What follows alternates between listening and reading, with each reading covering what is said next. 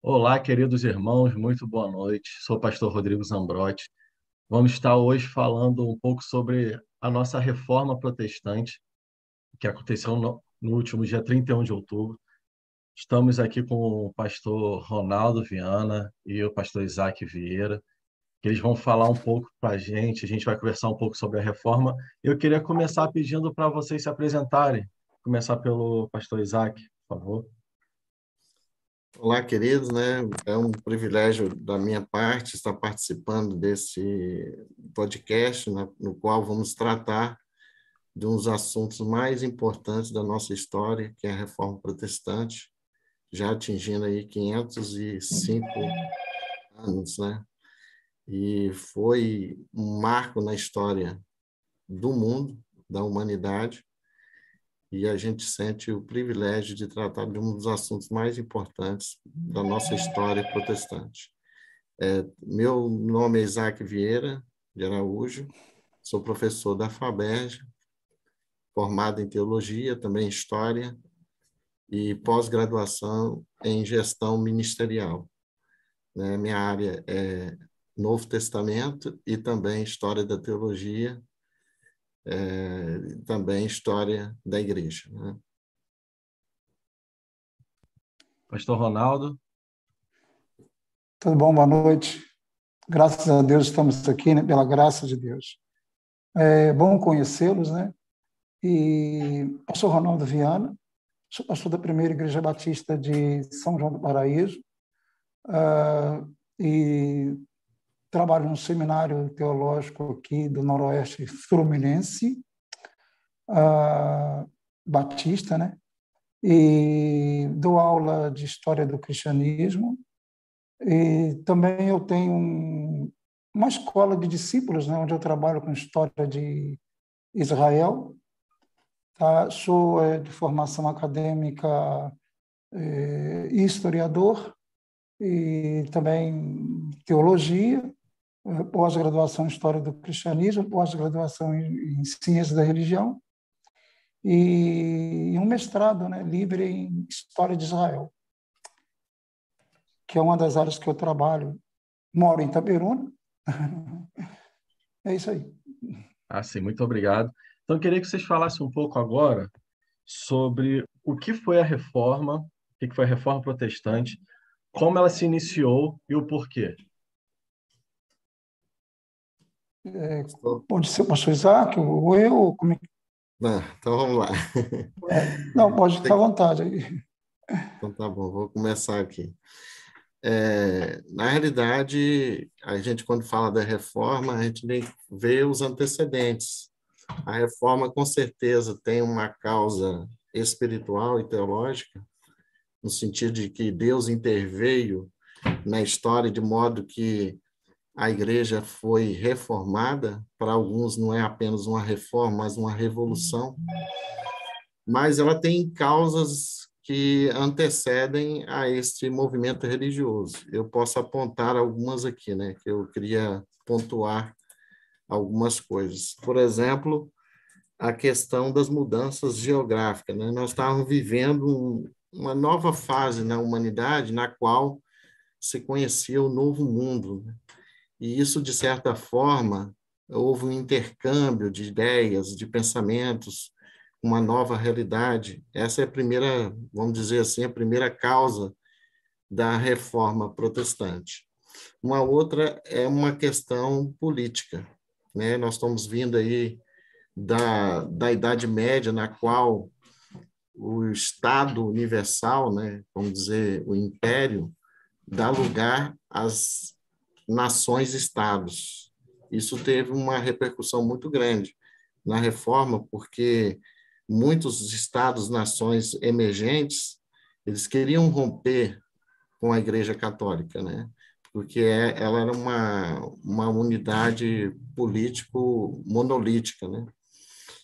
E outro fator que eu acho que contribuiu para a reforma, sem dúvida nenhuma, é mudanças econômicas estavam saindo aí do feudalismo para um mercantilismo. e isso favoreceu porque a maioria dos burgueses, vamos chamar de uma classe emergente, que eram os burgueses, eles aderiram à reforma. Inclusive, depois eu vou falar sobre isso, Max Weber vai explorar no seu livro A Ética Protestante o Espírito Capitalista, ele vai falar como que o calvinismo influenciou na economia. Mas isso aí eu vou falar um pouco mais depois. Outra coisa também que eu creio que teve muita influência na reforma é que a reforma ela é contemporânea do renascentismo humanista. E isso ajudou muito a reforma, porque a, a pegada, se é que eu posso usar essa expressão, da reforma é um indivíduo relacionando com Deus, e não pela mediação de uma instituição. E isso era muito presente na Igreja Católica, que ela entendia que ela era uma mediadora da salvação do homem com Deus. Até porque havia uma máxima, né, desde os pais da Igreja, Cipriano, no qual se dizia que fora da Igreja não há salvação. Mas eu creio que o maior fator para a mudança e a realização da reforma protestante é as mudanças religiosas. Desde antes de Lutero, já havia uma, um anseio da sociedade por uma reforma na igreja, por razões históricas, né? A Igreja Católica ali no período é, 1300, 1400 mais ou menos, havia muitos abusos na igreja, dentre os quais poderia citar alguns, né? Um deles era a questão da simonia, que era uma espécie de venda de cargos eclesiásticos.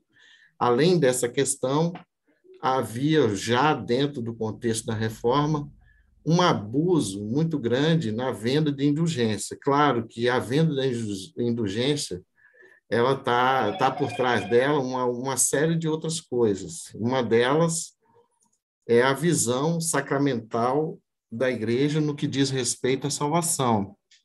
A indulgência, na realidade, se insere no contexto da polêmica dos sacramentos como um meio de salvação. Por quê?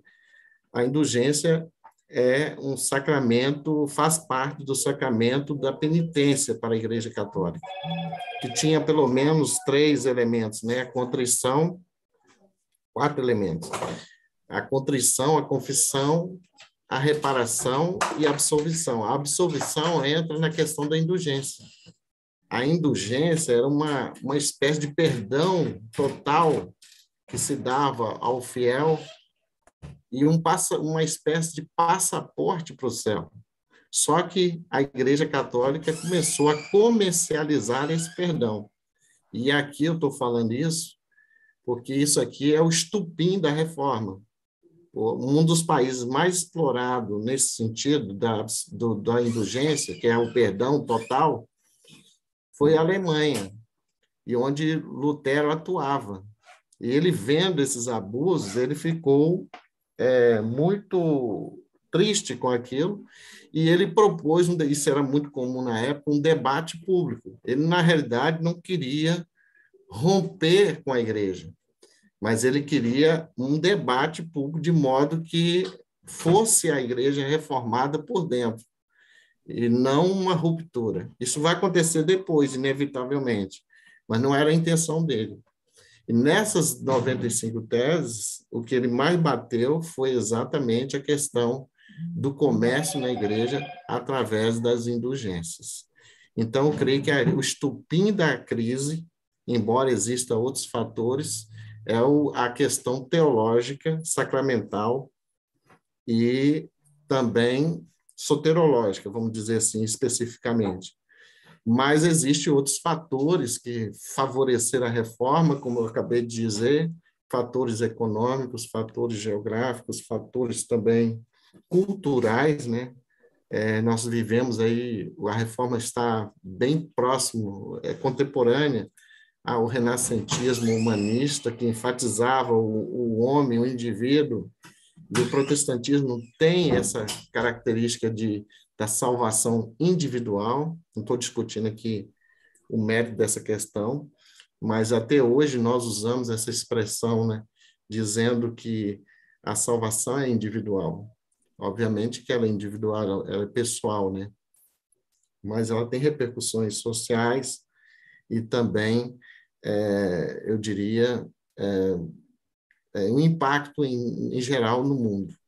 No entanto, o Lutero ele questionou isso. Ele questiona de tal forma que vai criar um, uma, uma discussão dentro da Igreja Católica. E como a Igreja Católica era bastante dogmática e até perseguidoras de oponentes, de quem divergia dos seus dogmas, ela começou, de certa forma, a reprimir o protestantismo e também Lutero acaba escapando de, um, de, um, de uma morte certa, né?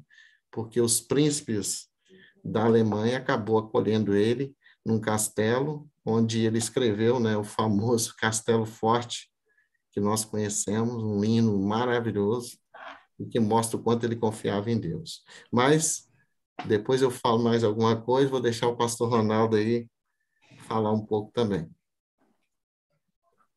Posso falar alguma coisa aqui? Pode, Pode sim. É, não, eu, não, não, eu, por causa eu, o mediador que está controlando o pastor Rodrigo, não é isso? Pode é, falar, sim. Parabéns.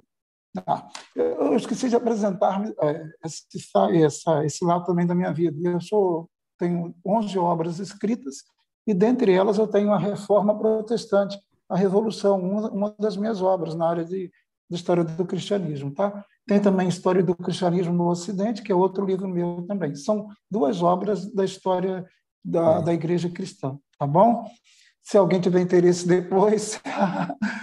bom, uh, eu, o pastor Isaac, falou muita coisa aí né, relacionada a essas, essas questões, eh, o que é uma reforma. Eu, eu, eu conceituo reforma protestante como, como revolução mesmo, tá? não apenas uma reforma uh, que trabalhou uh, os acessórios da sociedade, mas é, uma revolução, é, ou seja, uh, nós tivemos uma é, mudança na estrutura social, política e religiosa da, do, no caso da Europa, né? e aí, consequentemente, atingiu o mundo todo. Então, eu conceituo né, a reforma protestante como uma revolução, tá? Ah, uma mudança substancial na estrutura uh, sócio-política uh, e religiosa né? uh, do, do mundo né? europeu da época e que terá consequências no, digamos, no mundo, é, novo mundo, né? posteriormente. Basicamente é isso daí. Mas a gente, nós iremos conversando e a gente vai né, eh, trazendo novas ideias, né, junto aí com o pastor Isaac, claro. Sim. Quero aproveitar aqui, então, essa pausa para gente, só para ver quem mandou a mensagem aqui no, no YouTube. Priscila Albuquerque, que mandou uma boa noite. Marcos Gomes, ele falou que é diácono e músico da PIB em Retiro São Joaquim, Itaboraí, pastor Carlos Roberto, e ele fala que a gente tem que dar mais ênfase a esta data nas igrejas, e também a Olívia e ao Adriano, que eles são seminaristas do Seminário Ministerial Batista Litorâneo, e estão nos acompanhando aqui. Então, muito obrigado, vocês estão acompanhando, uma ótima noite. Vocês quiserem também mandar alguma pergunta, a gente depois vê a possibilidade, mas no final a gente está respondendo, tá bom? Então a gente começou com o pastor Isaac, começar com o pastor Ronaldo então agora. Quem foi Martinho Lutero, pastor Ronaldo? É o, vamos dizer que ele é o grande nome da reforma, mas não é o único nome, é o grande nome. Né? É, digamos que ele é o cara que bate o martelo, né? que prega lá as 95 pés na catedral né? É, da igreja, no caso, Catedral de Wittenberg, né? Wittenberg. E ele, em 1517, é, ele faz isso não a princípio para poder uh, comunicar à massa, né, o povão, essas ideias, né? Não, não, ele faz isso para poder chamar para um debate, né? É o disputátil uh, que era muito comum na época, né? nas academias e tal, nas universidades. Então, Lutero é o reformador, né? que realmente é, é um nome, não um único nome. Né? Há nomes que vêm antes dele, e a gente deve ter tempo para falar sobre isso, mas ele é, realmente é o reformador, é o protagonista, digamos assim, aquele que bate o martelo e em 1517, como falei, com as 95 teses, e ele vai marcar a história né, com essa atitude, ele é muito corajosa, por sinal, e, e, vai, então, provocar, não no momento ali, que ele não quer realmente uma ruptura ali, mas depois é, haverá essa ruptura com a Igreja é, Católica. Né? Ele, ele, no caso, ele nasce no, no norte, lá da, dos territórios germânicos, porque nós não tínhamos ainda naquele contexto o que nós conhecemos como é, Estado alemão, a gente tem o Sacro Império Romano Germânico, e ele nasce, então, em Esleben, na Alemanha, e depois ele vai estudando, ele vai eh, recebendo títulos, né?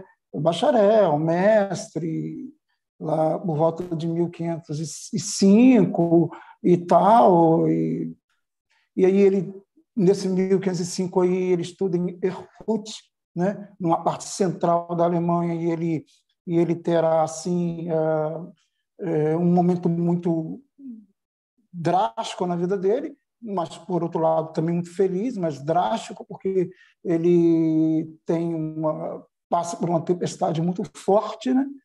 É, voltando para Erfurt, né, onde ele estudava na universidade, e, então, e ali, quando um raio cai, cai próximo a ele, ele tem, então, uh, o, ele faz uma promessa né, a Santa Ana, e ele tem ali um encontro, uh, vamos dizer assim, com a vocação, né? É, no caso religiosa, e ele torna-se monge, né? E vai para o monastério e tal, e, para, e entra na ordem é, agustiniana, Uh, e ali ele começa a vida dele, né, religiosa, né, mas com muitos dramas pessoais, uh, muitos dramas, é, aflições, né?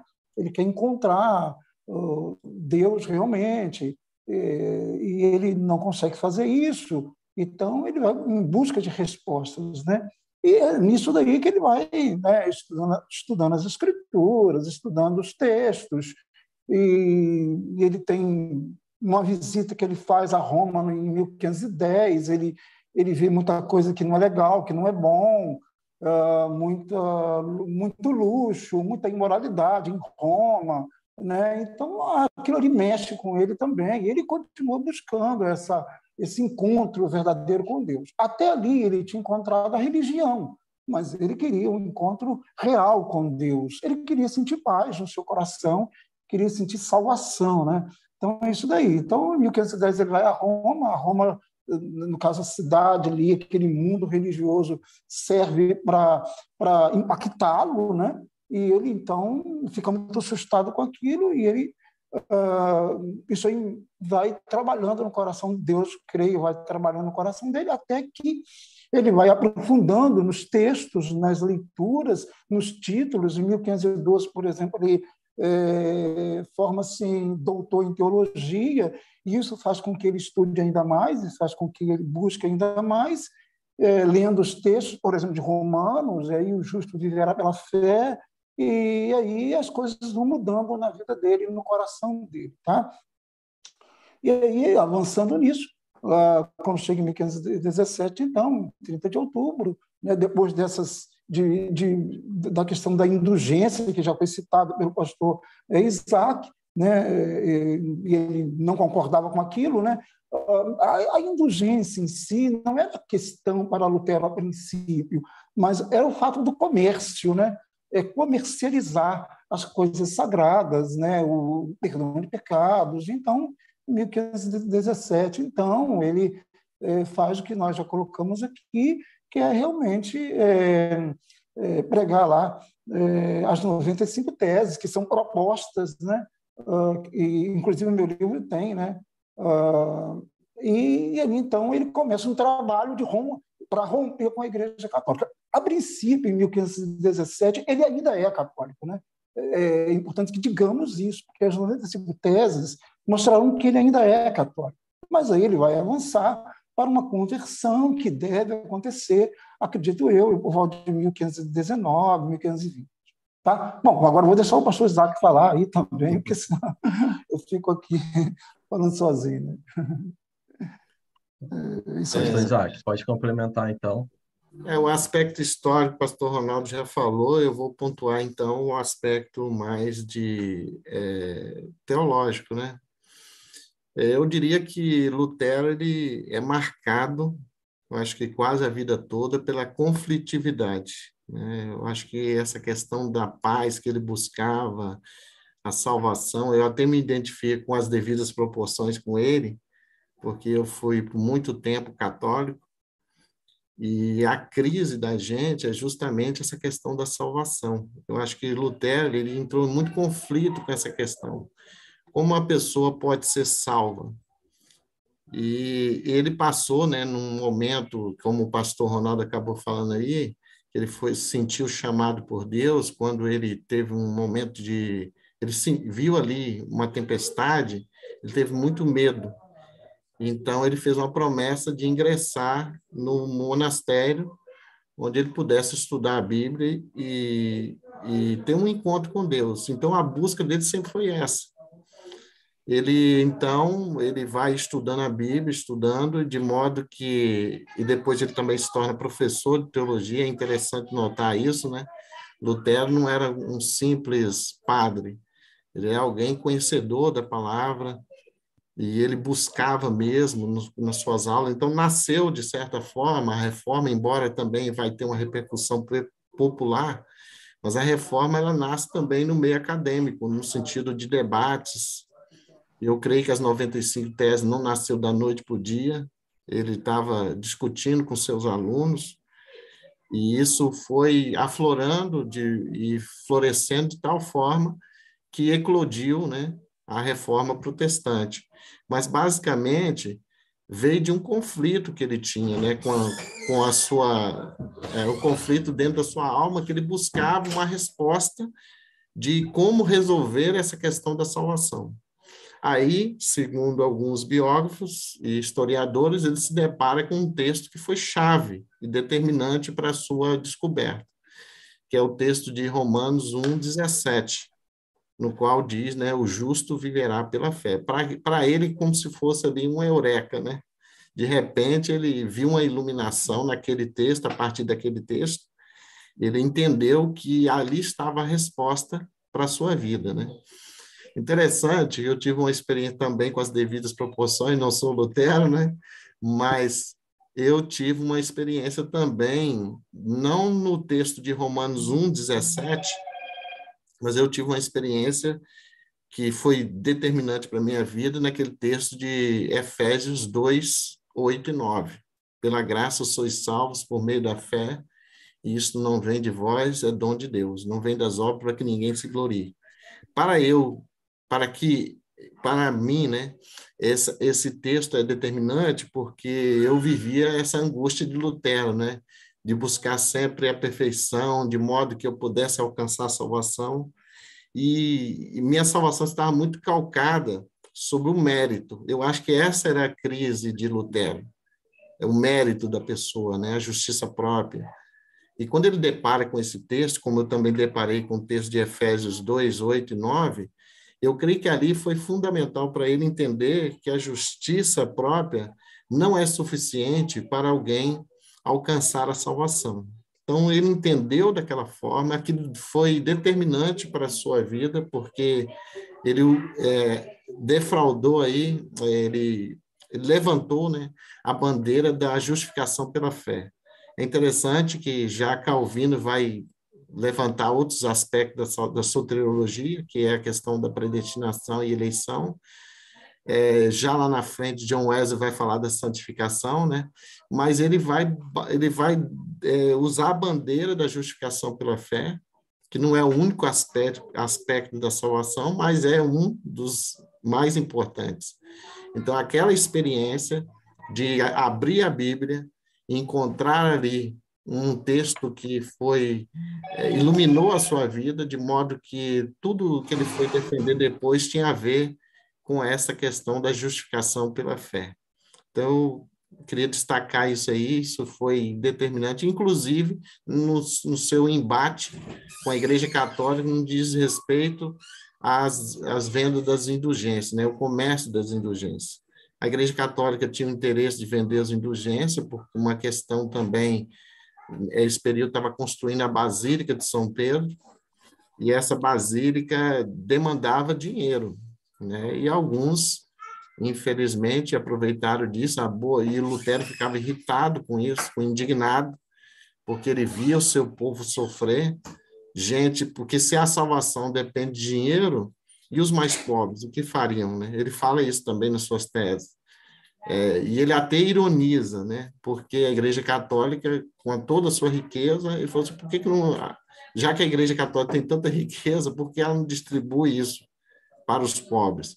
Inicialmente, o movimento luterano ele teve um aspecto social também.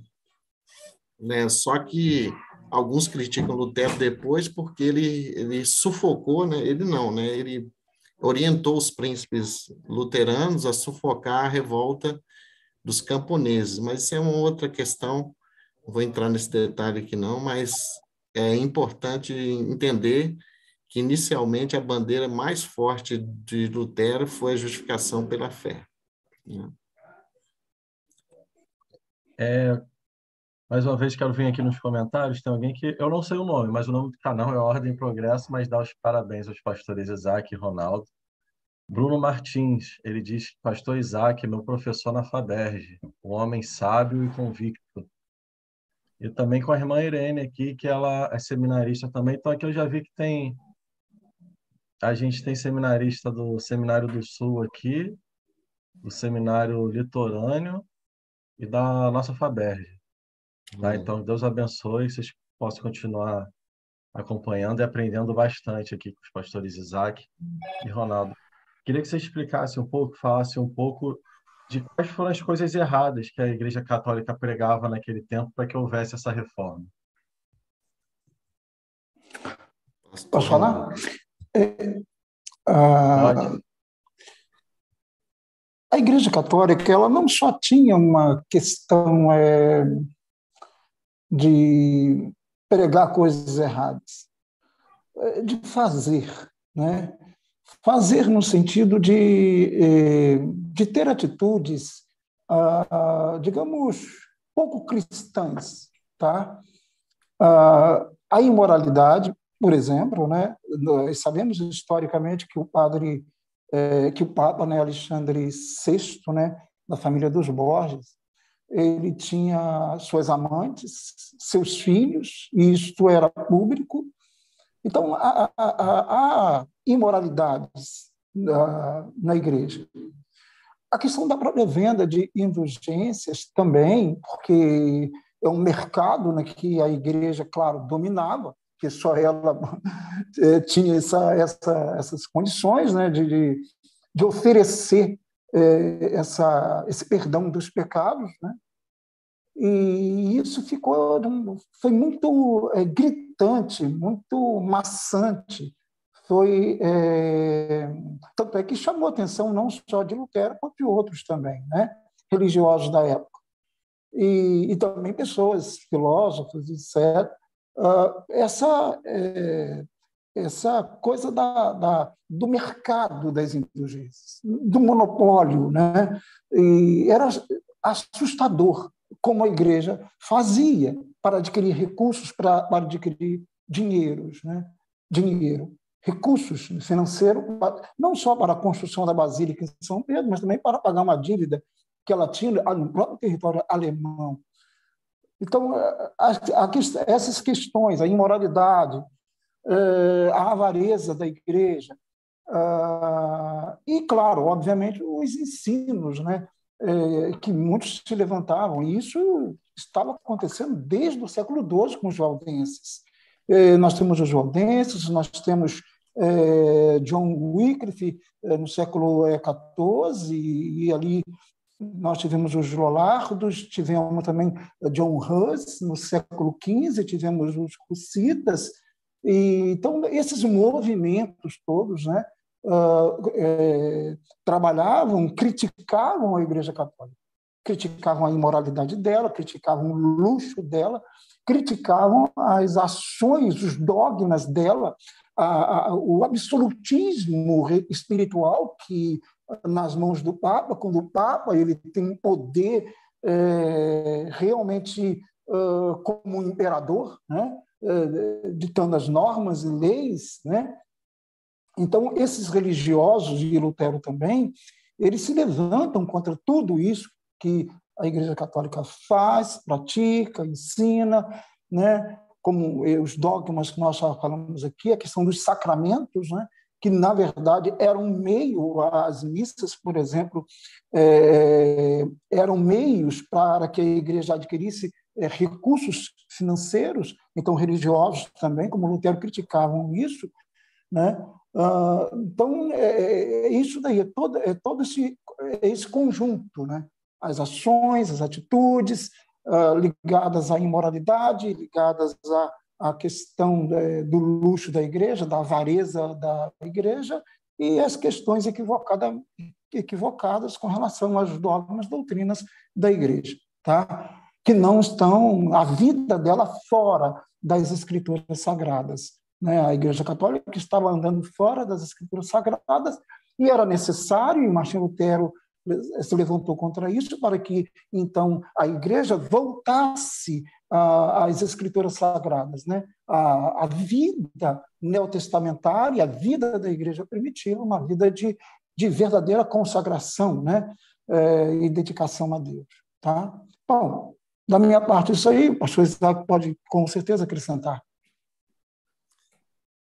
É, eu queria acrescentar só sobre a questão aí, eu diria assim, do, três tópicos, se eu esquecer um, vocês me lembram aqui.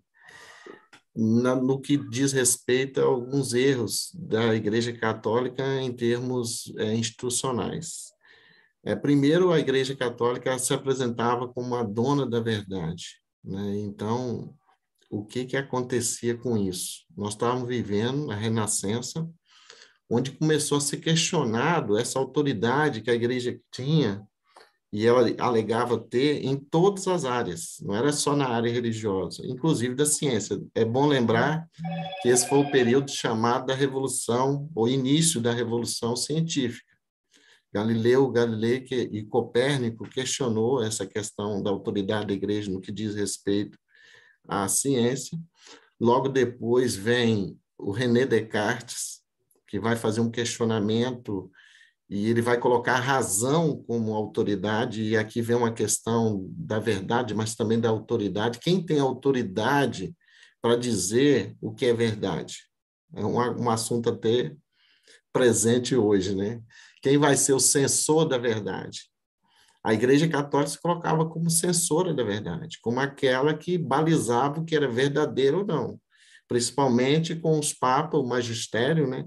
Então, qual a questão de pano de fundo dessa, que, dessa questão que Lutero colocou, que é as escrituras? A questão estava de quem tem autoridade para dizer o que é verdadeiro ou não.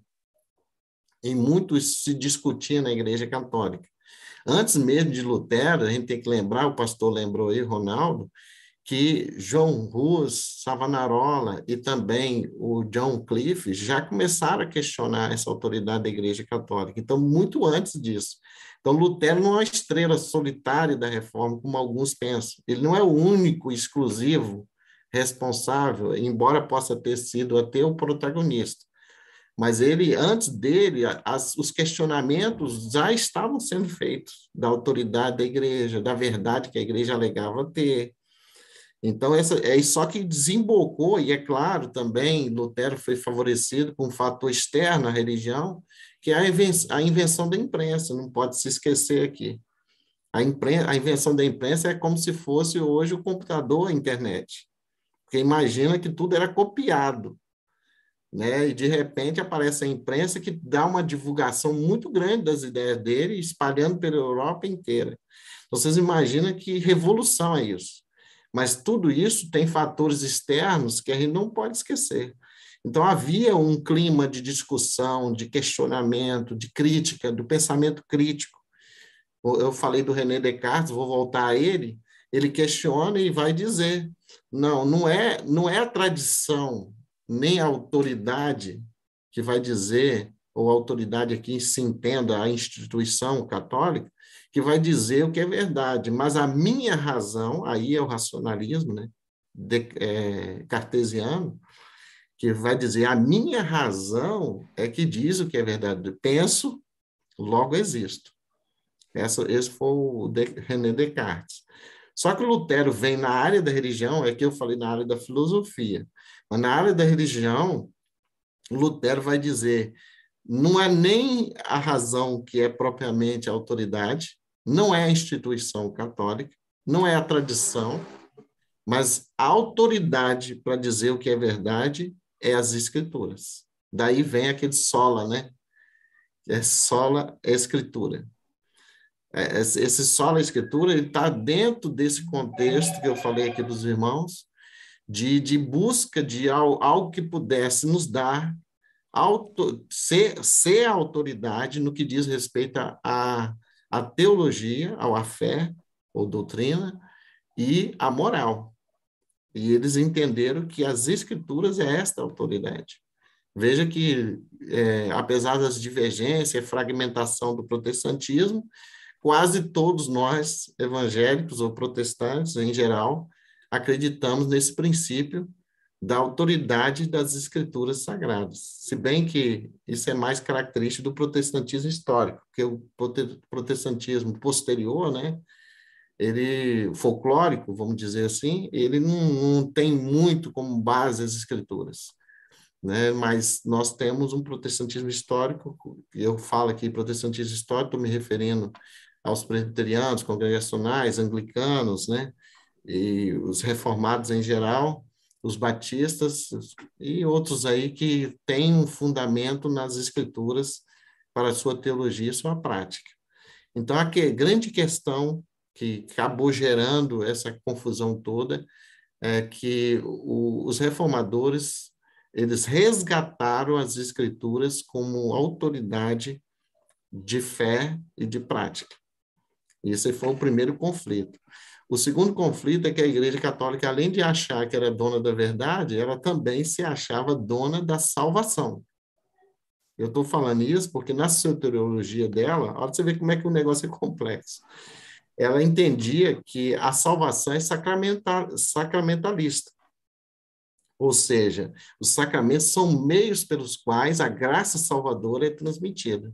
São sete sacramentos da Igreja Católica, não vou falar de todos aqui, mas tem a penitência, a crisma, o casamento, a extremunção, ordem, ou seja, prende, olha você vê a rede aqui, né? A isca. A pessoa, para ser salva, ela tem que estar dentro da igreja, porque um dos sacramentos é o sacramento da ordem. O padre recebe o sacramento da ordem. Então, vive naquele ciclo, né? Se ele sair da igreja, ele não tem os sacramentos. E se ele não tem os sacramentos, ele não tem a salvação. Aliás, uma das crises de Lutero de romper com a Igreja Católica talvez fosse essa. Mas ele repensou isso né, no, no julgamento dele, ele falou assim: eu só vou aceitar retratar se vocês me convencerem pelas Escrituras e pela minha consciência eu diria que Lutero dá ali o pontapé inicial para o grande grito de liberdade de expressão e de pensamento, talvez um dos grandes contribuições da reforma protestante.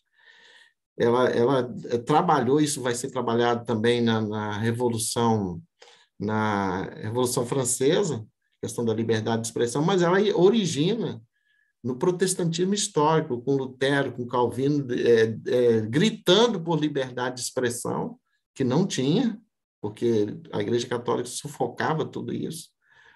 E, não havia liberdade de expressão nem de pensamento. Lembrando que antes da reforma e também no período da reforma, houve o Tribunal da Inquisição, que não era convocada a pessoa para discutir, era convocada para retratar ou morrer, né? Ou ele retrata ou ele morre. Então não há discussão. não há é, pluralidade de pensamento. Então, a Igreja Católica sufoca, sufocava ele. A dona da verdade, dona de salvação e, em muitos casos, dona da riqueza. E, e aqui eu digo não só a riqueza material, a riqueza espiritual. Uma das coisas que Lutero vai questionar nas 95 teses é exatamente essa. E porque a Igreja Católica, no, por trás do sistema sacramental, havia a tese de que a Igreja Católica, por ser uma, uma igreja milenar, ela acumulava dentro dela, como se fosse um banco espiritual, todos os méritos dos santos que existiram antes e os mártires. Olha você vê a loucura que é isso. Ela, ela, ela, eles entendiam que a Igreja Católica acumulava tudo isso. É como se o fiel viesse, o crente, né, o, o fiel da Igreja Católica, viesse até o banco espiritual da Igreja e sacasse, através da indulgência, a riqueza que só a Igreja Católica tinha, segundo essa visão. Lutero questiona isso nas 95 teses. Falou assim, aí, se vocês acreditam que a Igreja Católica tem tanta riqueza assim, então aí ele, ele até ironiza, né? Então começa ela a distribuir essa riqueza dela, principalmente material, para os pobres. Aí vem a questão social. Mas Lutero questiona tudo isso, porque a, a salvação, sabemos hoje, que a salvação não pode ser comprada nem vendida. A graça não pode ser nem comprada nem vendida. Então, entendendo dessa forma, ele começou a defender as 95 teses. A princípio, para apenas discutir. A princípio, também, para reformar a igreja internamente.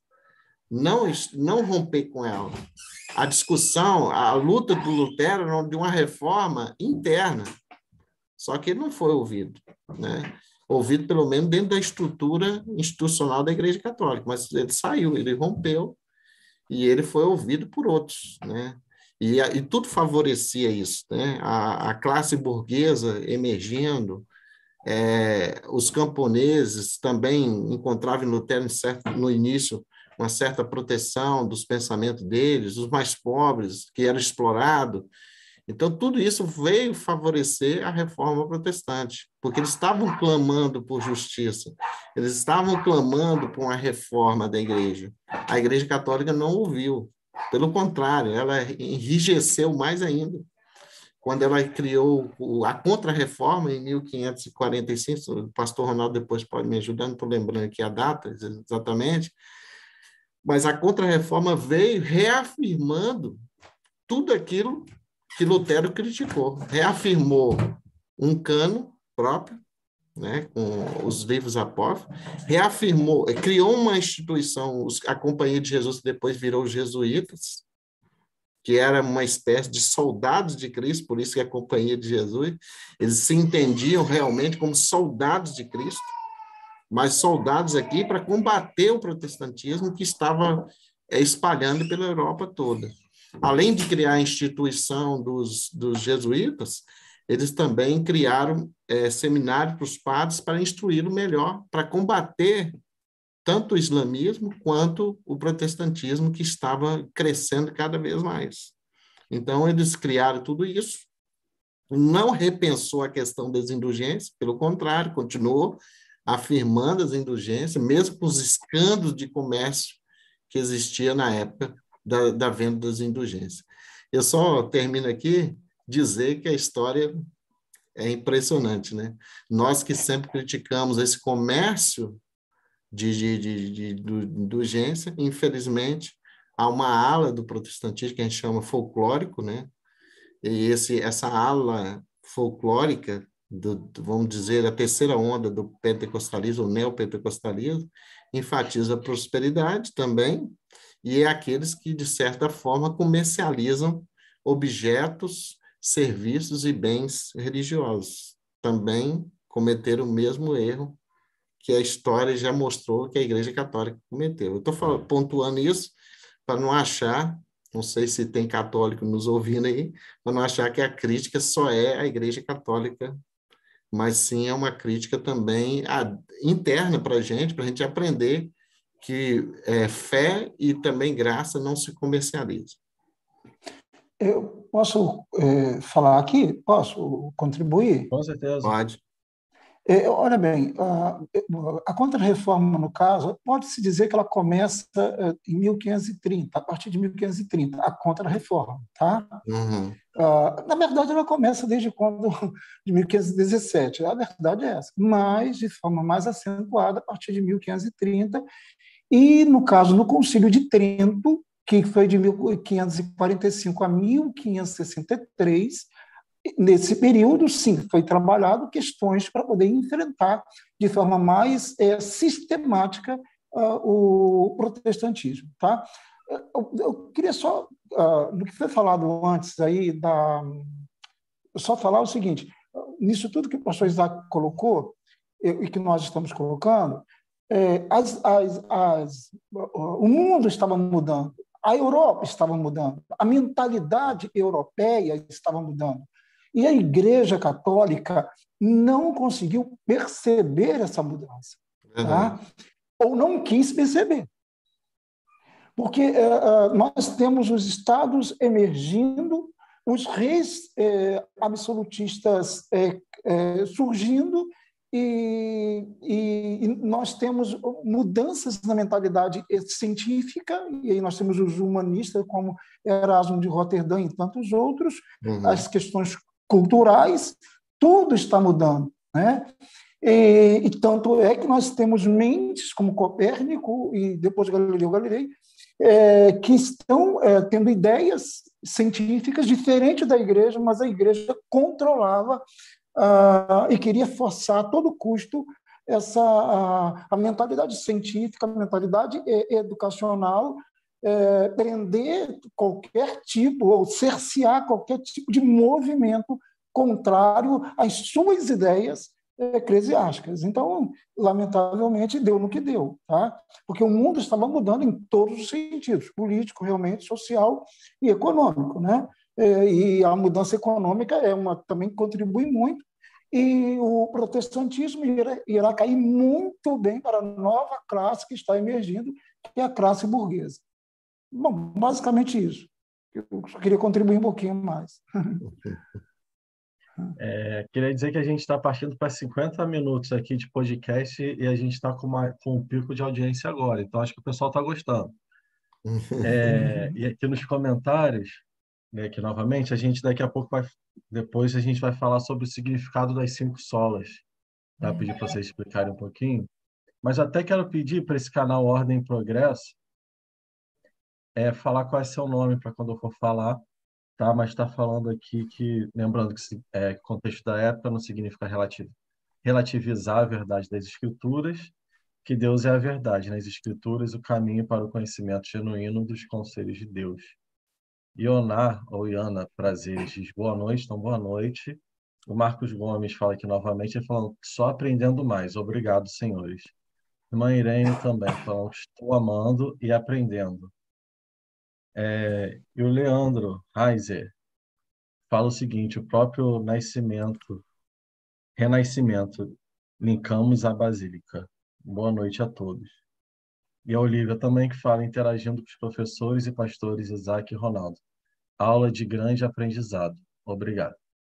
Então, pedi para vocês falarem um pouquinho sobre as cinco solas. Não sei se cada um quer ir falando uma, ou a gente vai falando de uma, vocês comentam. Se o Isaac. É, pode falar, Isaac, e a gente vai contribuindo, vamos participando. Né? Ah, é, Isaac é, já sou... começou a falar, né? Agora há pouco também já. Se, se, se quiser falar, pastor Ronaldo, pode começar, se quiser. É, olha bem, as cinco solas, elas não, elas não são sistematizadas com Lutero, nem com Zwingli, nem com Calvino. É, é bom que entendamos isso elas são desenvolvidas, tá? Elas são desenvolvidas, tá? Por exemplo, Lutero desenvolve claramente, né, a, é, a graça, por exemplo, né, isso é claramente colocado por Lutero, a questão da graça, a questão da fé, da justificação pela fé, a questão da palavra, né? Ah, depois, lá no século XVII, é que eles vão criar essas, essas ordens das coisas, sistematizar essas coisas. Assim também como Zwingli também, como Calvino também, desenvolvem as cinco solas, né? que no caso é somente a fé, que é, é realmente a justificação pela fé. Né? Ah, nós temos somente Cristo, que realmente só Cristo salva, liberta, tal, tal, tal. Isso tudo fazendo um contraponto às doutrinas é, católicas, né? obviamente. Tá? Uh, temos também a, só as escrituras, porque aí faz um contraponto à autoridade da igreja, até onde poderia ir a autoridade da igreja. Né? Ela tinha poder de mudar o que estava escrito no texto sagrado, então, somente as escrituras eh, também, tudo, todos esses pontos, cinco pontos, são contrapontos às doutrinas e o comportamento da Igreja Católica. Então, só, somente a fé, uh, somente as escrituras, ou a escritura, uh, somente Cristo, o único Salvador. Quer dizer, aí também mexe com a questão dos, dos mediadores, dos santos, ele é o único Salvador, tá? ele é suficiente. Tá? Uh, a questão, por exemplo, só, só, somente a glória para Deus, ou, ou a glória só de Deus, né? Uh, e também a ideia de que uh, eu não posso adorar imagens de escultura, não posso dar glória à imagem de escultura, não posso dar glória aos é, ídolos, né? Uh, também. então, são esses pontos todos que nós falamos aqui né, somente a fé, somente a Escritura, somente Cristo, uh, somente a, a, a, graça, porque só a graça de Cristo, né, aí também é um contraponto às obras né, que a igreja ensinava, né, que né, as pessoas deveriam praticá-las para poder alcançar a salvação, não, é só a graça de Cristo Jesus, ninguém merece, né? nós não merecemos né, a graça de Cristo Jesus. Então, esses pontos aí. E a questão de, de, de, de somente a glória, de, a glória a Deus, somente a glória de Deus, é porque ninguém merece, uh, nenhuma imagem merece, nenhum ídolo merece a glória de Cristo. Né? Então, basicamente, as cinco solas ensinadas por Lutero, Zwingli, Calvino, esses três e tantos outros como Melanchthon e tantos outros que vão fazer parte desse contexto aí, é, elas vão fazer um contraponto às doutrinas católicas. Tá? Basicamente é isso. Né? Ah, é a verdade né, de Deus fazendo contraponto aos equívocos doutrinários, dogmáticos da Igreja Católica. Tá? Tá? Somente a fé, porque é só pela fé. Tá? Não tem que ter obras aí, não tem que ter é, somente a fé tá? Somente é, Cristo, porque é só Ele que salva e não tem outros mediadores e tal, tal, tal. Somente as Escrituras, porque é só pelas Escrituras, a verdade está nela, né? Ah, o concílio, o concílio a verdade está na palavra, não está nas revelações, né? no misticismo uh, fora dela, e também não está, uh, claro, nas, nas, nas uh, nos escritos, ou no concílio, ou na tradição. Tá? É isso aí.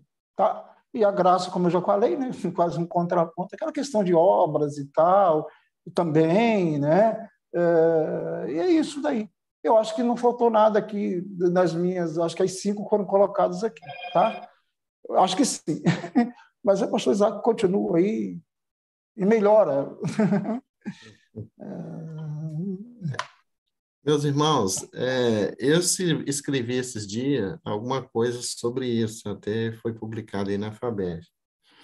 É, eu, antes de ler sobre esse assunto, é, do, ler o que eu mesmo escrevi sobre esses quatro tópicos aí, eu queria pontuar que as, esses solas servem como baliza para a gente, balizas teológicas para a gente até hoje, para ser sincero até hoje nós precisamos é, questionar ou refletir se realmente nós acreditamos nesses princípios. Porque hoje a gente vê muita gente, por exemplo, já fugindo das escrituras. Tem gente que, além da fé, acrescenta outras coisas. A graça é, ficou na lata de lixo para algumas igrejas que vendem e compram a salvação. Então, é, será que é somente Cristo também?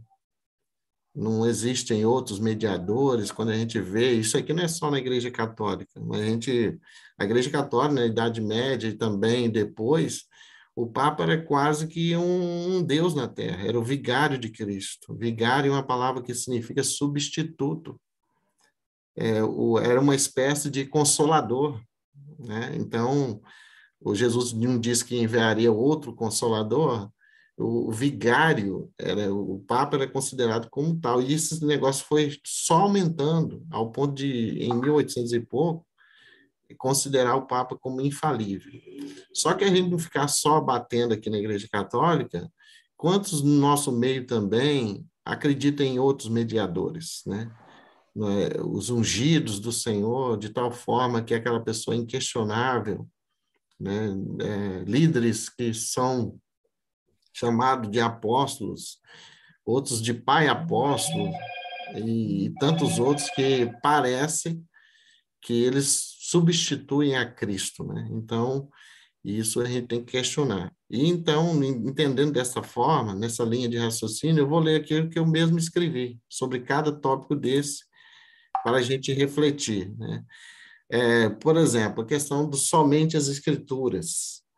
Não podemos acrescentar, por que, que a gente tem esse princípio? É que nós não podemos acrescentar a ela, ou às escrituras, as tradições, isso era muito comum na Idade Média. A tradição muitas vezes valia mais do que as próprias escrituras. Outras vezes acrescentava superstições, as revelações subjetivas, os achismos, as filosofias, as ideologias humanas, ela e somente ela é capaz de nos mostrar o projeto salvífico de Deus e o caminho de retorno ao Pai, Jesus Cristo. Esse é o tópico de, somente as Escrituras. Eu vou falar também do tópico somente Cristo. Pode haver muitos que se autoproclamam Cristos e Salvadores, mas somente um é o caminho, a verdade e a vida. O único e suficiente Salvador e único mediador entre Deus e os homens, Jesus Cristo, o homem. Como proclama Pedro em Atos 4:12, em nenhum outro há salvação, porque debaixo do céu nenhum outro nome foi dado entre os homens pelo qual devamos ser salvos. Logo após, nós temos somente a graça. O que, que isso pode significar para nós? Já dizia Paulo em Efésios 2, 8 e 9: Pela graça sois salvos por meio da fé, e isto não vem de vós, não vem das obras, para que ninguém se glorie. Graça é favor imerecido, é iniciativa de Deus para salvar o homem que se encontra espiritualmente perdido, cego e morto.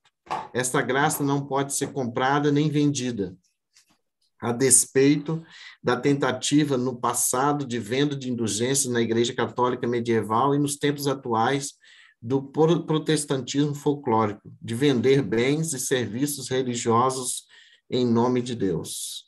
E ainda nós temos o somente a fé. A fé não é um ato meritório, é apenas o canal pelo qual passa a graça salvadora.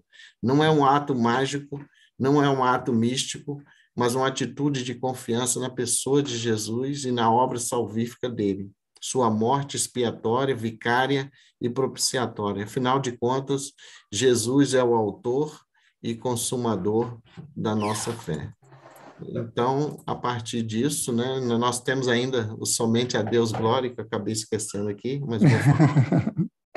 Somente a Deus glória, né? Toda honra e glória seja dada a Deus, que esta expressão não seja mais uma frase de efeito ou um chavão evangélico a embelezar nossas reflexões teológicas, mas que seja o reconhecimento de que Deus é a fonte, o sustentáculo e o destino de todas as coisas, como assevera Paulo, porque dele, por ele e para ele são todas as coisas. Glória, pois, a ele eternamente. Amém. Amém. Então, Amém. Essa é a minha contribuição aí do somente os somentes, né? Os solas. É isso mesmo. Dentro das outras perguntas aqui, a maior parte a gente já falou bastante, mas eu queria que falasse um pouquinho se foi só Martinho Lutero que criou, que defendeu a reforma na época. Posso? Pode. Pastor Isaac, quiser, Não, quiser pode pode falar. falar. Pode falar, Fácil. Ah, Não, não. Olha bem, a- quando nós pensamos em, em reforma, a gente tem que entender que nós temos basicamente quatro movimentos na época de Lutero. Eu, desde o século XII, nós temos ah, movimentos. Ah, como eu falei aqui já, os valdenses, os lollardos, os eh, russitas e eu tenho também, provavelmente, um movimento que posterior, posteriormente será conhecido como anabatistas, que são aqueles grupos que contrariavam também a Igreja Católica e pregavam contra a Igreja Católica. Tá? Então, eu tenho. a- O próprio Zuíngrio, é, é, há uma dúvida. ah, se ele conheceu os ensinos ah, de Lutero antes de tomar a decisão dele em 1522, né? que a partir de 1522 o Ingrid começa a se manifestar claramente contra a Igreja Católica em, em, em Zurique, né? na Suíça. Então, quer dizer, ah, e ele se movimenta lá. Tá? E Lutero está cá, no, na- no norte da, da- da- dos territórios germânicos. Então, eu tenho eh, esses movimentos que eu falei. Então, imaginemos a Europa daquele contexto. Então, vamos imaginar os valdenses no território francês. Tá? Imaginemos eh, os lollardos nos territórios ingleses, que é uma reforma que é a reforma inglesa que irá começar em 1534, né, com Henrique VIII lá, que na verdade não faz uma reforma teológica, mas política, com interesses políticos um, e, e pessoais, mas tudo bem, é feito um movimento lá. Então, mas eu tenho, já tenho os lollardos lá. Esses lollardos também estão espalhados eh, em alguns pontos no Sacro Império Romano Germânico, e também eu tenho os russitas que estão na hoje chamada República Tcheca, na aonde era, aonde também fazia parte eh, dos territórios do Sacro Império Romano Germânico também, que na região da Boêmia eu tenho os russitas movimentando ali também. Então, e tem os que possivelmente os anabatistas. Então, quantos movimentos eu tenho? Quantas pessoas eu tenho? pregando contra a Igreja Católica. Então, é isso daí que é, é, é importante entender. Quando Lutero chega, tá, ele encontra, basicamente, é, quatro movimentos é, que pregam contra a Igreja Católica, que não concordam com a Igreja Católica. A gente tem que entender uma outra coisa que é importante, é que, naquele contexto, eu estou no contexto absolutista onde eu tenho o reino da França, eu tenho o Sacro Império, eu tenho a Espanha, eu tenho Portugal, eu tenho a Inglaterra, etc. E esses países ali, eles são é, nominalmente, oficialmente católicos. Tá? Não há nenhum tipo uh, de liberdade, né? que conhecemos hoje, ou diversidade religiosa. Entende? Então, todos que vivem ali nesses é, países, uh, reinos, uh, ducados, principados, eles são católicos nominalmente. Mas eu estou explicando que quando Lutero chega, ele encontra esses quatro movimentos evangélicos, ideias e doutrinas que contrariam a Igreja Católica. É isso que é importante que entendamos. Eu espero que eu tenha conseguido é, atingir o que foi perguntado, né? É, porque tem gente que pensa, o pastor Isaac, aí, o pastor Rodrigo, tem, há pessoas que pensam que quando Lutero chegou, ele chegou num toque de mágica e apareceu e foi o, o herói e deu e tal, tal, que não tinha ninguém, é, tipo ali junto com ele. Não, tá? Ele tem esses movimentos As ideias evangélicas já estão tomando conta da Europa, da Inglaterra, já estão por ali. Tá? Então, quando ele faz isso, ele é empurrado por esses, de certa forma, pelas mudanças que nós já colocamos aqui, sociais, políticas e econômica, e pelas mudanças religiosas que já estavam dentro do seio da igreja, né, que ansiava, que desejava mudanças dentro dela. Tá? Uh, ele, a princípio, não quer isso, não quer essa ruptura, mas isso acaba acontecendo devido é, por causa da reação da Igreja Católica, é, de certa forma, violenta é, contra o, movimento que está surgindo.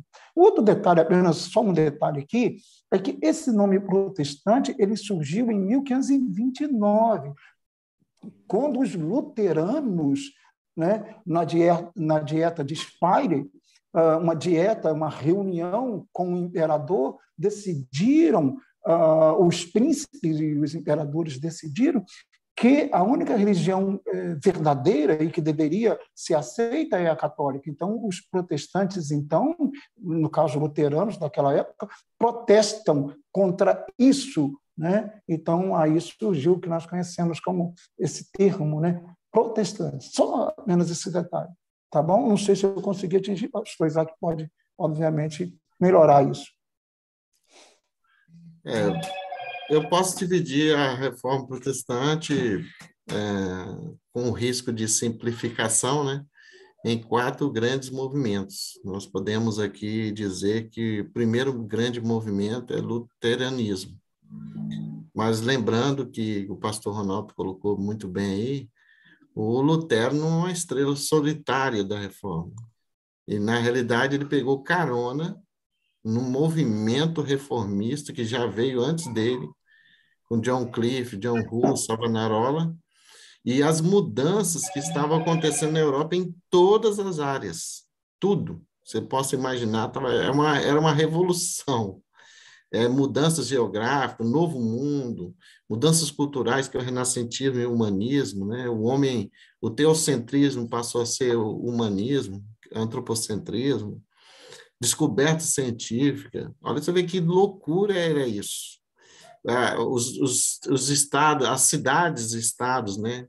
Que é Florença, melhor, as cidades passaram, os, as nações passaram a ser estados, a nação passou a ser Estado, quer dizer, mudou essa geografia, a geopolítica estava mudando. Então, nesse cabedal de coisas, nessa, nessa enxurrada de mudanças, aparece Lutero. Inclusive, eu já falei aqui, houve até mudanças tecnológicas, vamos dizer assim. Tecnológico, que eu estou querendo dizer, havia uma imprensa, algo que não tinha antes, com John Hus, Savonarola e os outros a imprensa ajudou a divulgar as ideias de Lutero com mais rapidez, porque tudo era copiado, né? os monges copiavam. Agora, de repente, aparece a imprensa, de modo que as ideias que ele estava defendendo se divulgou, disseminou, é, viralizou, né? usando um termo atual, viralizou na Europa toda. Então, aí incendiou a Europa. Só que eu diria que Lutero ele, ele catalisou um, uma época, ele catalisou em si uma época de mudanças. Não era ele só que estava querendo mudança, todo mundo estava querendo mudança. Todo mundo estava questionando a autoridade da Igreja Católica em todas as áreas, na ciência, na economia, na política. E aí foi um cabedal de coisas que foi reunindo e Lutero estava no meio desse, vamos dizer, esse furacão todo, junto com, não era só ele, tinha o Calvino, o Zwingli, e mais na frente o John Wesley e tantos outros. Então, eu poderia dizer que o primeiro momento é o luteranismo. O segundo momento é o calvinismo, com John, João Calvino, era um francês, e a perseguição na França era muito grande contra os protestantes. Ele mudou para a Suíça, né? No norte, parece que quem atuou foi Zwingli, no sul ali, em Genebra especificamente, foi ele atuando, e ele, de certa forma, eu posso dizer, se Lutero foi o profeta da, da reforma, o teólogo da reforma foi Calvino. Ele sistematizou a doutrina. Se bem que quando ele começou a sistematizar a doutrina, a intenção dele não era criar um, um, uma teologia sistemática. É engraçado que ele escreve, começou escrevendo para o príncipe, é, o rei Frederico, acho, não estou me lembrando aqui, da França, é, tentando convencê-lo, assim como Lucas fez, né? escrevendo para Timóteo, é, Teófilo, é, escrevendo a, a, legitimidade do cristianismo, do movimento cristão, ele também escreve com autoridade, mostrando a legitimidade do movimento protestante. E a partir daí surgiu aí as institutos da religião cristã, onde ele trata diversos assuntos, inclusive a questão da imagem de, eh, de escultura, ele fala sobre essa questão, fala da, da, soberania de Deus, da predestinação e outros temas. Ele fala de é, reduzir demais o calvinismo, achar que o calvinismo é apenas predestinação porque o Calvino falou sobre diversos assuntos, inclusive do governo civil. Então, ele falou de diversos assuntos nas suas institutas. Então, esse é um segundo movimento, e o desdobramento disso foi o quê? O calvinismo na França passou a ser chamado de huguenotes, o calvinismo na Escócia passou a ser chamado presbiteriano, e o calvinismo, vamos dizer, lá na, na, na Inglaterra passou a ser chamado puritanos. Então, na realidade, Calvino teve uma influência muito grande na teologia, na sistematização da doutrina protestante. De modo que daí surge, né, mas é, eu esqueci de falar um terceiro movimento, que é os anglicanos. Alguns acreditam que, que o anglicanismo surgiu porque o Henrique VIII que, queria a anulação do seu casamento, com Catarina e ele queria casar com Ana Bolena, mas eu acho que é simplificar demais, achar que foi uma questão apenas amorosa ou conjugal. Não, eu creio que ele rompeu, mas ele tinha outros interesses, inclusive econômicos.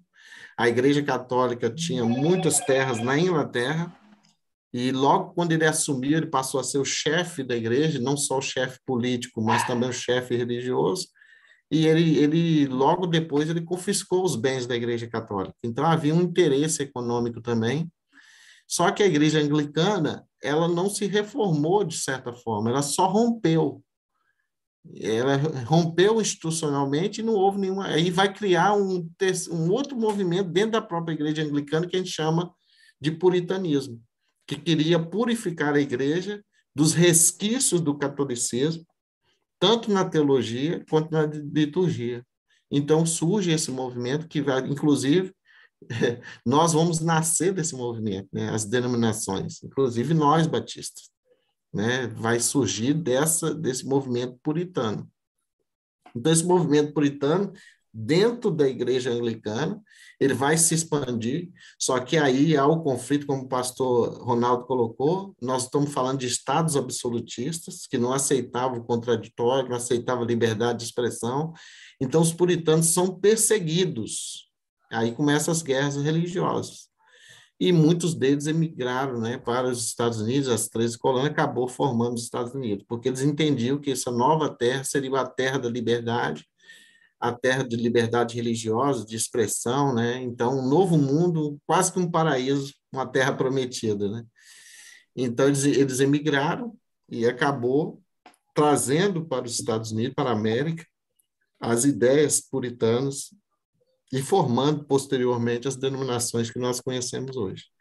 Mas é, eu diria, e aí vem um, um quarto movimento, eu falei do luteranismo, calvinismo, anglicanismo e dentro do anglicanismo, puritanismo, e um, terceiro, um quarto movimento, o pastor Ronaldo acabou mencionando aí, que é chamado da reforma radical, que é os anabatistas.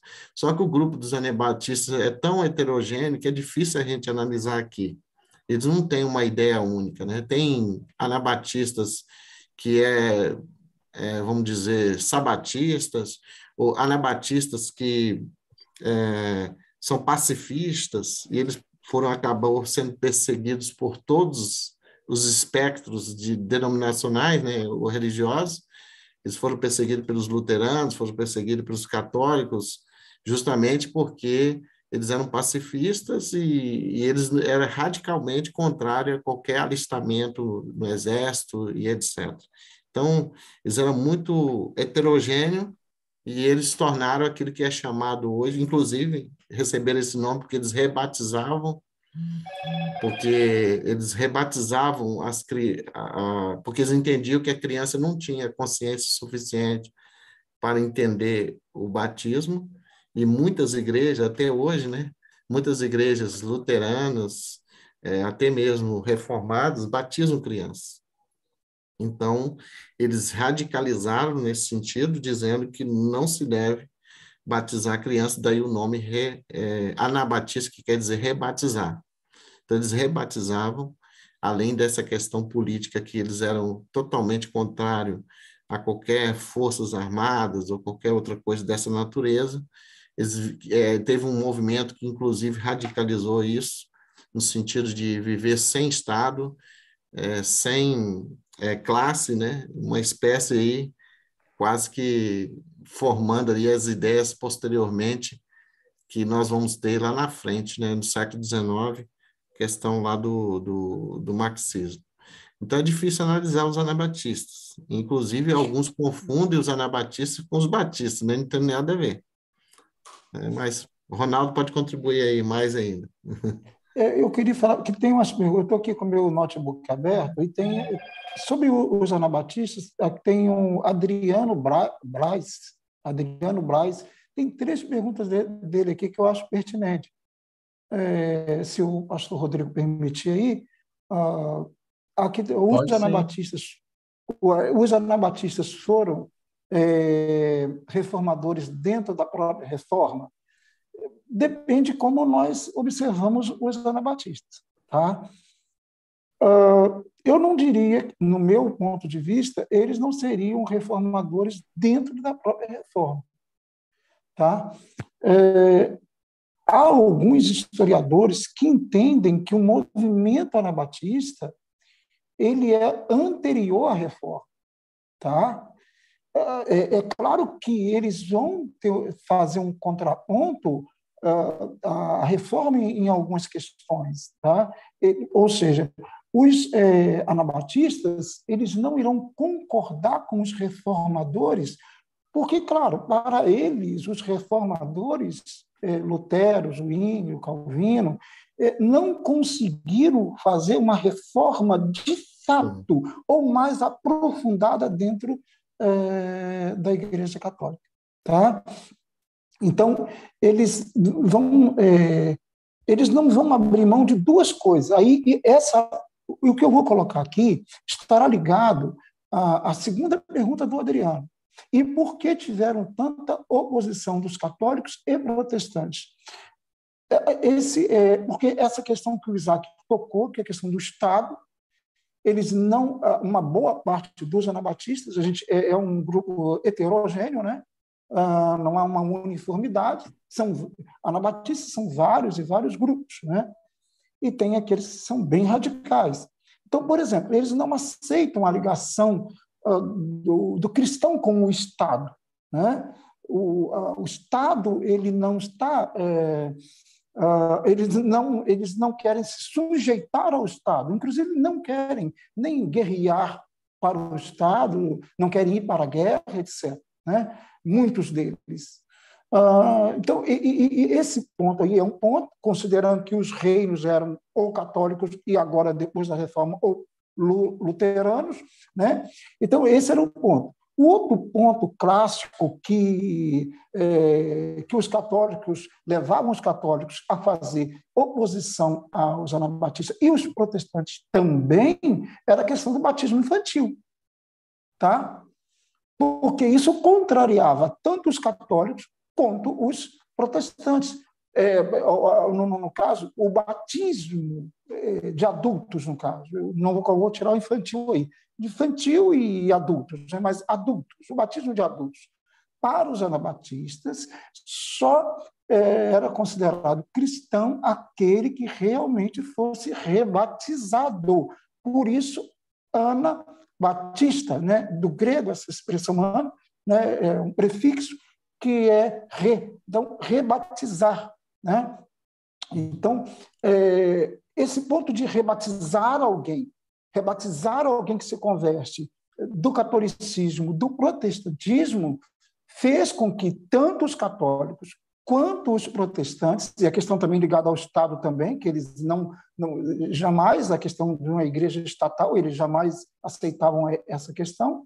Então, esses dois pontos, basicamente, outros mais, mas esses dois pontos faziam com que os anabatistas fossem perseguidos tanto pelos uh, católicos quanto pelos protestantes. A terceira pergunta dele, por que houve tantos anabatistas mortos por anos? Exatamente.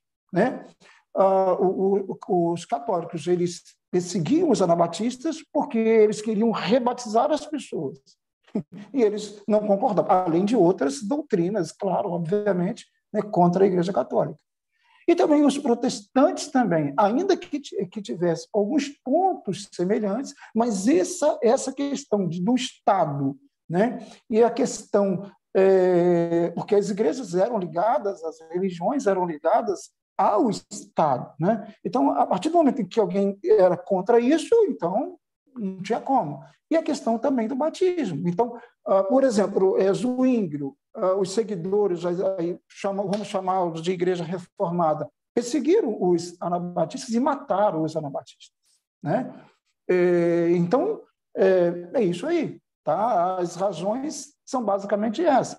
Né? Outras, né, mas basicamente a questão do Estado que os anabatistas levavam muito a sério e não concordavam da ligação da igreja com o Estado, tá? dessa união com o Estado e também ligado à questão de hierarquia também estatal, que eles não concordavam, e essa questão do batismo uh, de, de, pessoas, de adultos e tal, e crianças que se convertiam ao, ao cristianismo. Eles não concordavam. Então, tanto católico quanto uh, protestantes, como luteranos e calvinistas, perseguiam e mataram, sim, os anabatistas.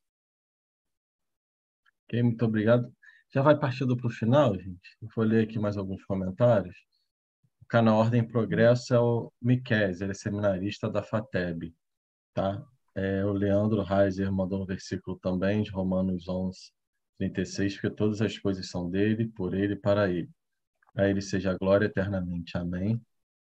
É, o Carlos Moreira perguntou se o pastor Isaac poderia publicar o texto aqui nos comentários, mas talvez seja bom botar o link, né? Está no site da Faberge, pastor Isaac. Está no site da Faberge, aí eu não sei como publicar, então, não. Veja aqui, é, veja aqui se consigo achar e mandar aqui. O Marcos Gomes ele pergunta o seguinte: afinal, os batistas seguem qual linha? É... Pode falar, pastor Isaac. Pode falar. Não, é, veja bem, os, nós batistas, na realidade, surgimos do movimento puritano. Essa ideia JJJ, né, que João Batista, Jordão, uma teoria de que os batistas vieram desde João Batista, Jesus, Jordão, eu acho estranho, até porque nós surgimos ali do movimento puritano na Inglaterra, mais ou menos em 1609, 1610, com John Smith e Thomas Helps. Até um fato curioso, né? Que um pediu o outro, não estou me lembrando qual que foi, pediu um outro para ser batizado, e eu acho que recusou, ele batizou por efusão, né? é até uma coisa estranha. Mas, na realidade, é, nós surgimos ali nesse movimento. E, de certa forma, já nasce com esse movimento, esse movimento puritano, que eles chamam separatista, essa ideia de separação de igreja e Estado. Lembrando que o pastor Ronaldo acabou de falar. Hoje nós não entendemos muito bem isso, mas a igreja luterana, por exemplo, na Alemanha, era a igreja do Estado. E a gente acha estranho isso. Mas isso era comum na época, inclusive, da igreja católica, que estava envolvida na política e no Estado. É, os reis católicos, por exemplo, Isabel e o, o Fernando, eles eram da Espanha, é, e depois também Portugal, todos eles eram católicos. Então não havia essa distinção entre Estado e igreja. E as igrejas protestantes iniciais, elas começaram também da mesma forma. Lá na Alemanha, igreja luterana. Lá na Escócia, igreja presbiteriana, era igreja do Estado. Né?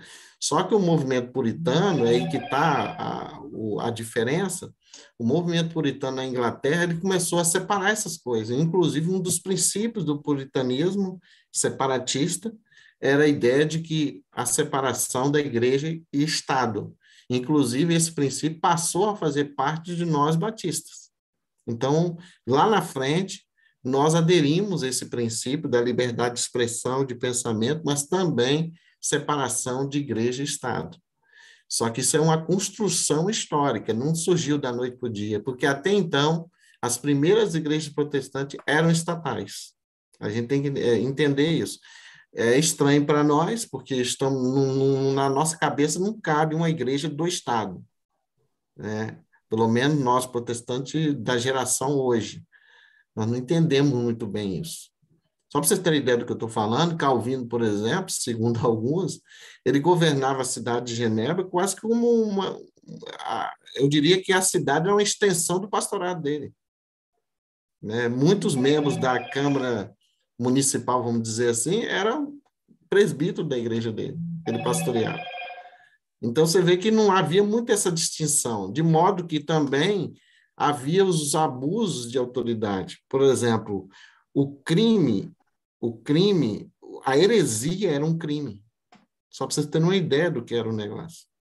Então, de modo que não só os católicos perseguiram e mataram muita gente com o Tribunal da Inquisição, mas muitas pessoas adeptas das ideias de Calvino acabou por assassinar pessoas também pensavam diferente. Isso é, é uma página triste da história, mas aconteceu, né? E a gente tem que encarar isso. Se você estudar a história da reforma protestante, você vai ver esses absurdos de guerra religiosa, de intolerância. É, tudo isso aconteceu na reforma. Só que, com o passar do tempo, principalmente entre os puritanos, e logo depois os batistas, é, essa separação de igreja e Estado começou a acontecer. Aí nós seguimos essa linha. Eu, eu diria aí, eu não sei qual foi exatamente a intenção da pergunta, qual linha que nós seguimos, nós temos uma confissão de fé, né? E nossa linha tem tá delineada doutrinariamente na confissão de fé, para quem queira saber, né? A nossa linha, de certa forma, é reforma protestante, nós temos essa tradição da reforma protestante, principalmente entre os puritanos, e nós temos uma identidade doutrinária a partir de, de toda essa história. A nossa identidade doutrinária não surgiu do céu, assim, caiu do céu, ela foi sendo construída com o passar do tempo. Não sei se eu respondi aí a pergunta. É, o nosso é, Rodrigo. Sim. Aproveitando aí, eu quero mostrar mais uma vez, quem não viu, o meu livro, né, Reforma Protestante à Revolução. E o subtítulo dele é Do contexto da reforma à origem das denominações oriundas uhum. do puritanismo inglês. Sim. Tá? Então, uh, esse livro aqui, uh, pro, uh, quem fez a pergunta ali foi o, o Marcos Gomes, né? Aqui tem também a origem da Igreja Batista, tem as, as três teorias básicas do surgimento da Igreja Batista. E o que o pastor Isaac falou, é, a, origem oficial dos batistas é, é da, do, do, do, puritanismo é, separatista inglês, tá? Uh, 1612, né? Uh, então, uh, uh, estou fazendo isso porque estou indicando meu livro também, né? fazendo uma propaganda dele aqui também. Né? Fazer mesmo. É, é lógico. Né? Então, aqui, tem, aqui nesse livro tem o contexto da reforma, tem Lutero, Zwingli, Calvino, reforma radical, que são os anabatistas, e tem a, a reforma inglesa.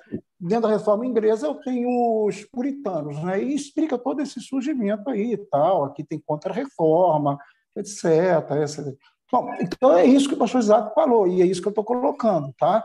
Os batistas, então, origem historicamente falando, é do puritanismo, do separatista inglês, tá bom? Isso quer dizer, claro, obviamente, Inglaterra, igreja anglicana, tá?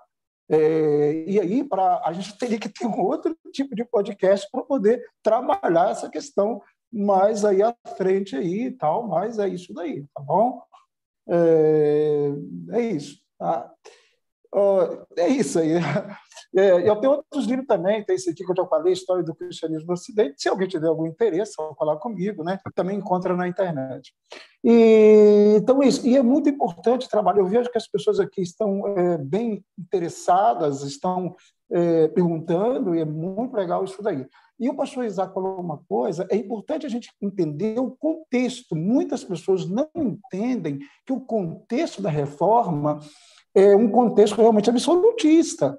E aí eu tenho uma, uma, um Estado, eu tenho um reino, eu tenho um principado, eu tenho um ducado que tem a sua religião. A partir da reforma, eu tenho uma mudança geopolítica considerável na Europa. Então, eu terei, por exemplo, uma mudança no norte dos territórios germânicos, dentro da própria França, que continua católica, há muitos huguenotes ali, né, no caso calvinistas, e aí eu tenho uma mudança também na, na, na Inglaterra, que eh, passa a ser anglicana, tem uma mudança na Suécia, tem uma mudança uh, também na, na Dinamarca, na, Noruega, então há, mudanças. E na Holanda, né, tornam-se luteranas, eh, calvinistas, presbiterianas, como é o caso da Escócia. Então, a reforma ela provoca uma mudança uh, ou mudanças extraordinárias. Por isso que eu chamo, chamo de revolução né? na sociedade, né? Uh, nos países, nas relações internacionais, etc. Tal, tal, tal. Então, é muito importante ser estudado assim e é isso daí. Por isso nós estamos aqui tentando ajudar, tentando compartilhar um pouquinho, né? Eu agradeço todo mundo aí. É isso. Bom, então, é, partindo agora realmente para o final, deixar aberto se vocês quiserem falar mais algo. E se alguém tiver alguma pergunta, o momento é esse. Mas Marcos Gomes, Pastor Ronaldo, está perguntando como é que ele faz, onde é que ele pode adquirir o livro. Ele pode adquirir pela internet, né, colocando lá, você vai encontrá-lo. Você pode também, caso queira, eu coloco aqui no, posso colocar aqui no, chat aqui, né, no, no, nas, aqui o, o link dele e posso colocar, se você quiser colocar o seu endereço, eu mando para a sua residência também, né?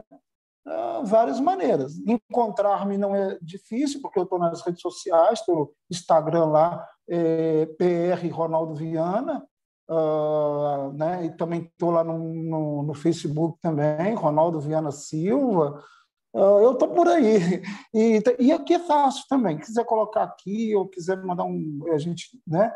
A gente é, manter um contato, posso colocar aqui o meu número também de telefone, não posso, pastor, pastor Rodrigo? Aqui no, no vou colocar aqui, ó, uh, tá o meu telefone aí as pessoas podem também entrar em contato comigo pelo WhatsApp, eu mando para casa deles, residência, tal, tranquilo. Tá? Tá bom? Tá bom. Vocês querem fazer alguma consideração final? Eu só queria considerar assim, as consequências e desdobramento da reforma, né? Como consequência, nós temos assim, eu queria só pontuar rapidamente, né?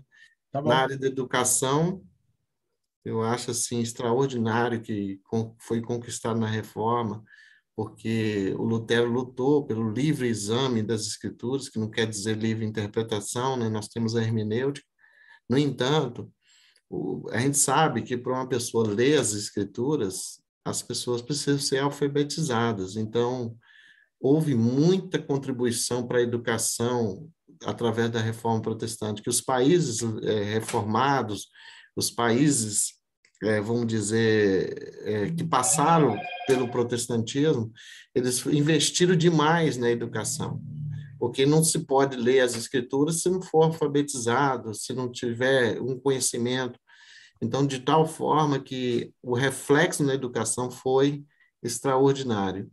Um outro ponto que eu queria dizer sobre a reforma, que foi importante, é essa luta pela liberdade de expressão e de pensamento. Houve muitas guerras religiosas no período da Reforma, mas, por outro lado, como resultado, alguns atribuem isso à Revolução Francesa, né? liberdade, fraternidade, igualdade, mas nós sabemos que o protestantismo teve uma contribuição muito grande, antes mesmo da Revolução Francesa, do Iluminismo também, que contribuiu para a Revolução Francesa, essa liberdade de expressão que deve ser uma vigilância eterna, né? Porque ela pode ser perdida a qualquer momento, é sufocada. Então, o, o protestantismo lutou é, é por isso. E, e, nós continuamos a lutar por isso. Então, a contribuição que eu vejo do protestantismo foi na área do, da educação, na área do, da liberdade de expressão e de pensamento, essa luta constante.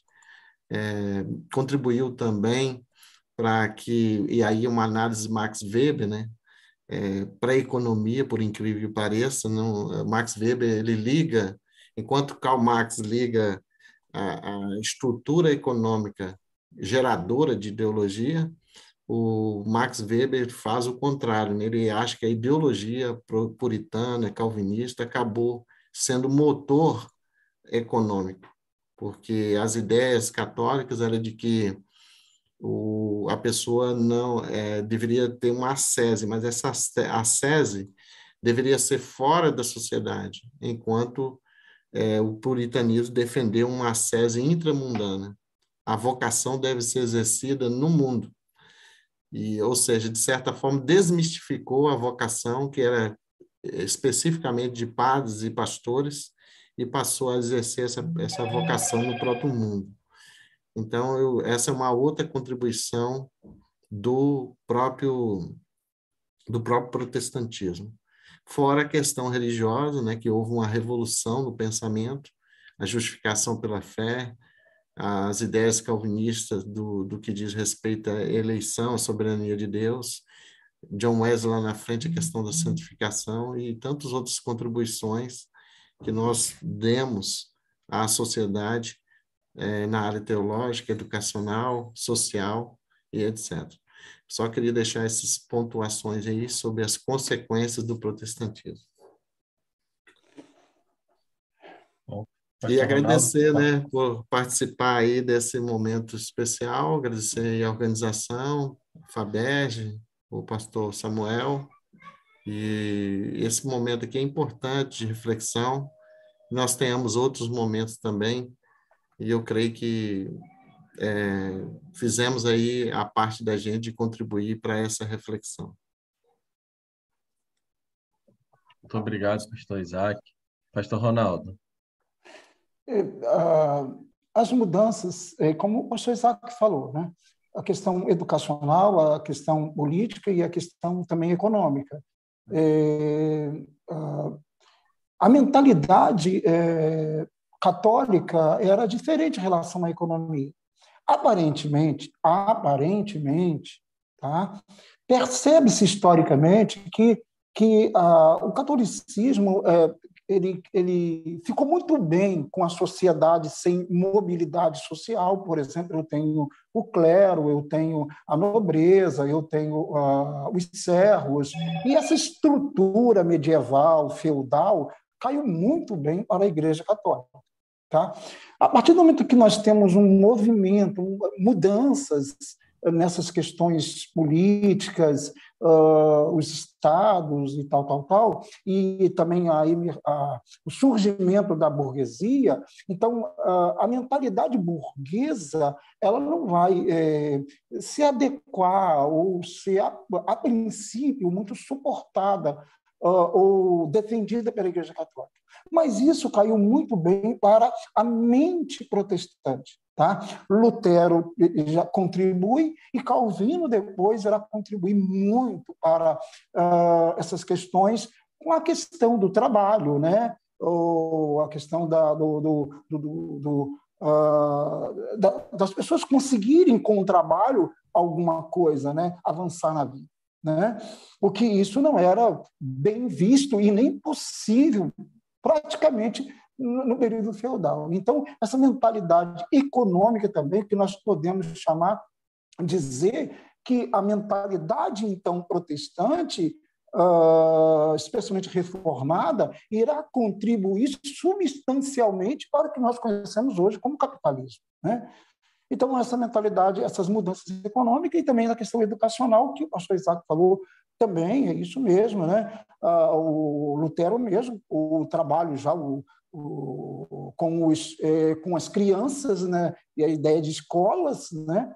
públicas e também Calvino também vai aprimorar essas ideias e a questão educacional e isso vai levar a uma questão futura ainda mais é, lá no século XVII despontar uma ideia, né, através inclusive pelos batistas uh, de liberdade religiosa e diversidade religiosa e consequentemente liberdade de expressão. Bom, é, são muitas coisas. Gente, eu quero agradecer de coração muito obrigado, pastor Rodrigo. É, obrigado, pastor Isaac, pela companhia aí, maravilhosa. Muito obrigado mesmo. Tá? Deus abençoe todas as pessoas que estão conosco, em nome de Jesus, que ele seja louvado e engrandecido. Amém? É isso. Amém. Pastores, muito obrigado.